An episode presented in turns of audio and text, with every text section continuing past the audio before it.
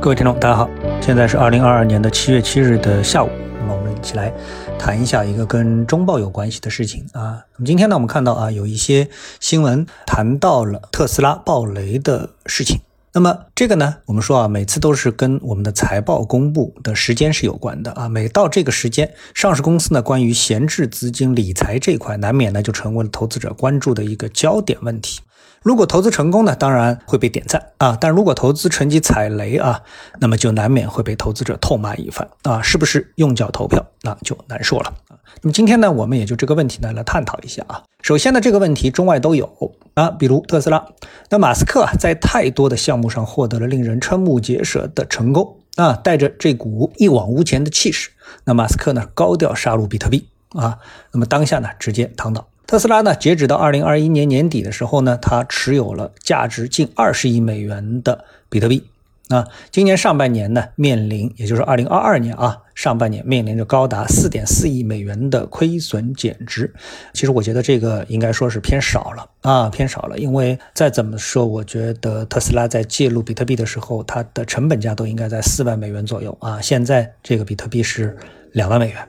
那么，另外一家中资的港股上市公司呢，美图，它在七月三号呢是发布公告称呢，预计上半年啊是录得了净亏损二点七五亿到三点五亿，净亏损同比增长百分之九十九点六到百分之一百五十四啊。为什么呢？因为去年累计啊购入了一亿美元的加密货币，包括呢比特币和以太坊。那么虽然美图啊它打着是布局区块链的口号，称买入加密货币是作为长期发展区块链战略的价值储备。啊，这个其实在逻辑上是很扯的一件事情啊，啊，炒币就是炒币啊，但刻在财报上的亏损是实打实的啊。根据测算呢，美图持有比特币的成本呢，大概是在五万三千美元，但比特币当前的价格是两万美元，所以呢，这笔投资的亏损幅度啊是超过了百分之五十啊。那么其实呢，这种跨界的投资啊，还是很好理解的，特别是放在特斯拉身上啊，它已经成功的占据了现代投资行业中最强的赛道，也就是新能源电车，成为了世界首富。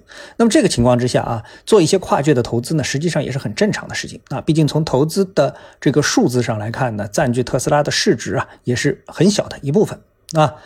嗯，而且呢，现在马斯克啊，又琢磨着收购 Twitter。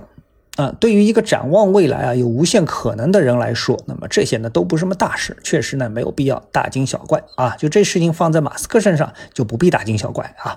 但是放在美图这样的公司身上呢，投资比特币啊，实际上就是为自己谋一条新的生路啊。因为它的主业原来的主业可能真的是不行了啊，奄奄一息。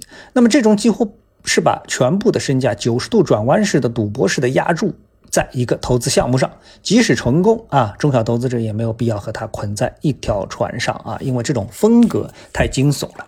啊，那上市公司呢有几种的理财模式啊？这美国的上市公司啊，呃，很多呢都是采用回购自己股票的模式啊。这种模式其实是最好的，因为它首先容易啊和这个股东的预期啊保持一致，就是其他中小股东的这个预期保持一致。毕竟其他股东买你的股票就是看好你的公司，对吧？那你把赚的钱去买别的公司的股票，这显然在逻辑上是有问题的啊。股东把钱交给你，然后你拿了股东的钱再去买其他公司的股票。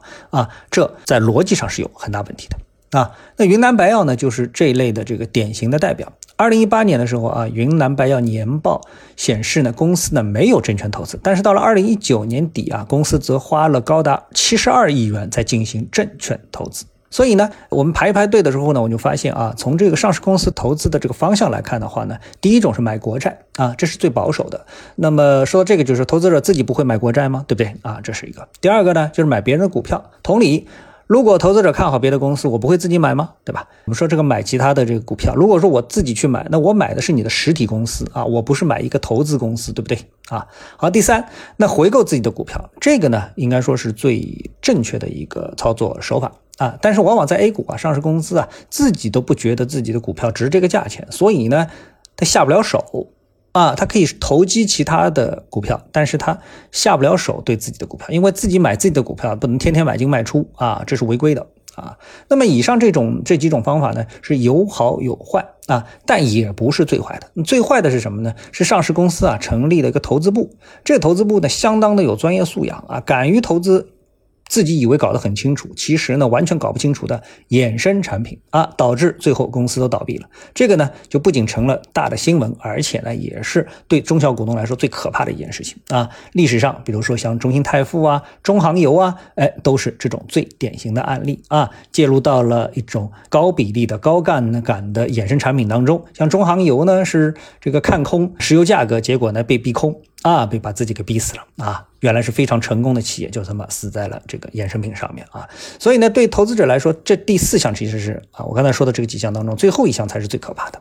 所以呢，对于投资者而言，看到上市公司的非主业投资啊，如果在这个方面非常的积极啊，他在积极的做股票、做期货，最好的还是远离这样的这个上市公司，因为啊，从财务制度上来说，赚了钱呢，跟你关系也不大。要么是大股东自己就是把它封了，那自己就把这个挣的钱给封了，通过各种方式啊，就利益输送，给把这个钱给封了啊，跟你这个中小股东其实关系不大。那就算他把这个钱放在公司账上，哎，我们这次挣钱了啊，但是呢，因为是什么？是因为是非经常性损益，所以呢，股价上一般啊不会体现。因为股价体现的是主业以及是可持续性获利的这种预期，股价上会体现非经常性损益啊。最早的时候会体现，现在越来越不会体现了啊。但是如果这个上市公司它做投资亏了，而且是大亏一把的话，那倒一定会在股价上反映出来。为什么？因为这个亏损它会。记录到它的每股净资产当中，你下次一定得挣挣回来。那挣不回来呢？啊，那么这这这这这就一定会在股价上反映出来啊。所以什么生意包亏不赚？那我觉得呢，这个就能算是一个啊，就是买有大比例在做投资的上市公司的股票，这就是属于一个包亏不赚的生意啊。好，那么今天呢，我们就跟大家聊到这里，我们下次的节目时间再见。